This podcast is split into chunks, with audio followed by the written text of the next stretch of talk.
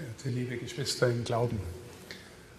Zwei Punkte möchte ich mit Ihnen bedenken. Der erste unter der Überschrift Anteilnahme, der zweite unter der Überschrift Verschwendung. Zum ersten Punkt, als ich in dem Kloster Benedikt Beuern gelebt habe, da war ich einige Zeit lang auch in der Krankenpflege der älteren Mitbrüder beteiligt.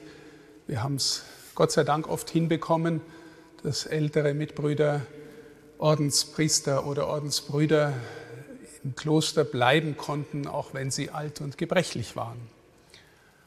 Und so habe ich das Geschenk empfangen, bei einem alten Pater in den letzten Wochen und Tagen seines Lebens Pflegedienste übernehmen zu dürfen. Das war der alte Pater Söll, der war zuvor auch Professor an unserer eigenen Hochschule, Theologe, wortgewaltig, barocker Typ, Oberbayer. Und ich habe erleben dürfen, wie dieser Mann in seinen letzten Tagen, Wochen ein sehr, sehr demütiger, aber vor allem auch gelassener Mensch geworden ist. Oder vielleicht ist auch das, was ihm innerlich war, herausgekommen. Und er hat in großer Demut diese letzten Tage auch seiner Krankheit, seines Schwächerwerdens getragen und auch über sich ergehen lassen. All die Pflegedienste, die da notwendig sind, sogar solche, wenn man selber nicht mehr auf die Toilette gehen kann oder dass man gefüttert werden muss. Und ich habe immer wieder bewundert, in welcher Demut und Einfachkeit er das über sich ergehen lässt oder auf sich nimmt. Und ich habe dann auch gemerkt, wie er im Grunde sein Sterben vorbereitet hat. Er hat also schon sein Sterbebildchen, das war ein Bild mit der Mutter Gottes. Er hat auch Mariologie unterrichtet, mit der Mutter Gottes hergerichtet, seinen Segensspruch da draufschreiben lassen, hat eine Liste gemacht, wer das alles bekommen soll. Und dann ist er einigermaßen friedlich eingeschlafen. Und ich habe mir gedacht, was für ein Geschenk, das so mitzuerleben müssen, weil wir ja oft sagen, so wie jemand gelebt hat, so stirbt er. Und in so großem Gottvertrauen gehen zu können im Frieden, ist ein großes Geschenk. Und Pater Söll ist dahin gereift. Und ich habe auch in relativ zeitlicher Nähe dazu einen anderen Mitbruder auch begleiten können, der sehr viel stärker an sein Leben geklammert war, der sehr, sehr gekämpft hat. Offensichtlich war das auch ein Mann, der in, seiner Jugend viel Not erlebt hat durch den Krieg und, äh, und man hatte immer den Eindruck, er will die Dinge beieinander halten, vielleicht sogar, wenn man es überbetont, an sich raffen, aber so ähnlich war es auch mit seinem Leben am Ende. Das war ein Todeskampf, buchstäblich. Und es war wirklich schwierig, das gewissermaßen auch mit zu, daran Anteil zu nehmen. Ich erzähle das, weil mich immer wieder ein Wort des Paulus trifft, der in dem Philipperbrief, aus dem wir die erste Lesung gehört haben, gegen Ende schreibt, Christus will ich erkennen, die Kraft seiner Auferstehung, die Gemeinschaft mit seinem Leiden, sein Tod soll mich prägen. Sein Tod soll mich prägen. Nachdem ich mit Pater Söll diesen Weg gehen durfte, dachte ich mir, ja, wenn ich mal sterben möchte, oder muss, dann möchte ich auch so sterben können, so frei, so losgelöst. Und ich erzähle das deswegen, liebe Schwestern und Brüder, weil wenn wir in die Liturgie gehen und jetzt vor allem in die heilige Woche gehen und die Passion hören und wir hören sie am Karfreitag nochmal und äh, viele beten den Kreuzweg in den Kirchen, überall hängt einer oder draußen in manchen äh, auf manchen Wegstrecken ist ein Kreuzweg angebracht, dann tut das die Volksfrömmigkeit oder die Liturgie deswegen, damit wir hineinfinden, damit wir Anteil nehmen und damit wir gerade nicht in der Zuschauerperspektive bleiben.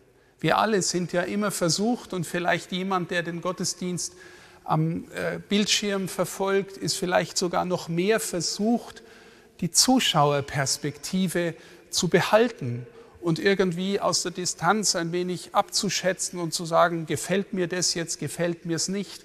Oder wenn wir am Karfreitag manchmal sehr feierlich auch ähm, die Passion gesungen bekommen, dann ist die Versuchung vielleicht auch groß, das wie ein schönes ästhetisches Konzert wahrzunehmen.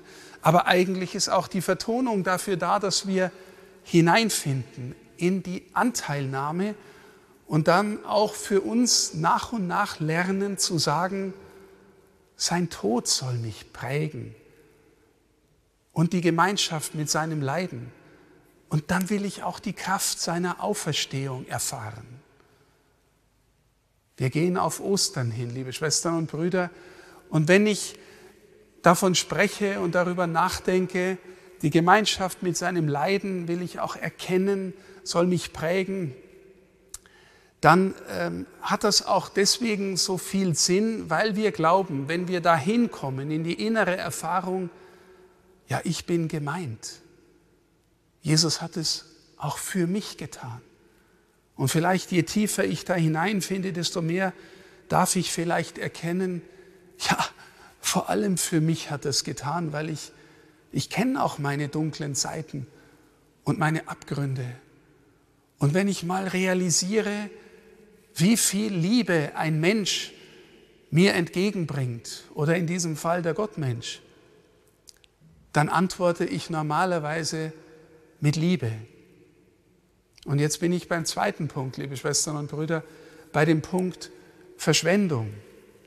Im guten Sinn verstanden. Jeder von Ihnen macht die Erfahrung, dass er, wenn er eine Sache gern macht oder gern hat oder einen Menschen gern hat, dass er dann gern bereit ist, großherzig zu sein. Der Junge, der gern Fußball spielt, der ist bereit für sein Taschengeld das, ganze, äh, das ganze Konto abzuräumen und die besten Fußballschuhe sich zu kaufen. Braucht er die? Naja, er mag es halt, weil er so gern Fußball spielt. Oder die Musikerin, die so sehr äh, Geige spielen liebt, die ist bereit, äh, ganz viel Geld auszugeben, um die beste Geige zu haben, die sie sich leisten kann. Oder der Liebende, die Liebende für den Geliebten, da bin ich auch bereit, ganz viel zu geben. Liebe, liebe Schwestern und Brüder, Liebe macht verschwenderisch im guten Sinn. Im Blick auf Zeit, im Blick auf das, was ich habe, das möchte ich gerne haben oder geben für das, was ich gern mache. Und in diesem Sinn möchte ich Sie einladen, auch mal vor der Passionsgeschichte oder wenn wir die längere Version nehmen, dann ist es auch noch in der Passionsgeschichte zu lesen, wie Maria von Bethanien, bei denen Jesus, während er in den Tagen in Jerusalem offensichtlich macht, er Station außerhalb von Jerusalem und übernachtet dort. Und er ist dort. Da ist auch der Lazarus, zumindest nach der Version des Johannes. Und sie kommt und nimmt ein Pfund kostbares Nardenöl und wir wissen aus dem Evangelium, das war so viel wert wie das Jahresgehalt eines Arbeiters in der Antike. 300 Denare. Wahrscheinlich war es das, das Vermögen, das der Hausbesitzer hatte, für schlechte Zeiten aufgehoben. Und sie nimmt das, zerbricht das Gefäß und gießt es über ihn aus. Liebe Schwestern und Brüder, Liebe macht verschwenderisch. Und natürlich empört sich, wer ausgerechnet der Judas? Das hätte man doch den Armen geben können. Ja, Jesus weist zurecht und sagt, die Armen habt ihr immer bei uns. Sie hat an mir ein gutes Werk getan. Liebe macht verschwenderisch. Wir dürfen uns in dieser Woche Zeit nehmen für den Herrn. Wir dürfen uns berühren lassen davon, was er für uns tut und getan hat. Und wenn wir spüren, liebe Schwestern und Brüder, ich bin gemeint, es geht auch um mich. Und ja, Herr, du liebst mich, als wäre ich der einzige Mensch auf der Welt. Dann dürfen wir auch verschwenderisch sein für ihn mit unserer Zeit, auch mit unserer Hingabe, an andere, auch mit dem, was wir vielleicht an zu viel haben, dass wir es hergeben für die, die ihr genauso liebt wie mich. Und dass wir in diesem Sinn, im guten Sinn verstehen, Liebe macht verschwenderisch. Lassen wir uns hineinnehmen, nehmen wir Anteil an dem, was er für uns getan hat. Schauen wir, wie er durch diese Passion geht, mit welcher Tiefe, Größe, Demut, Hingabe, Leidensfähigkeit für uns. Und dann lassen wir uns von ihm berühren, dass wir aus Liebe verschwenderisch werden. Amen.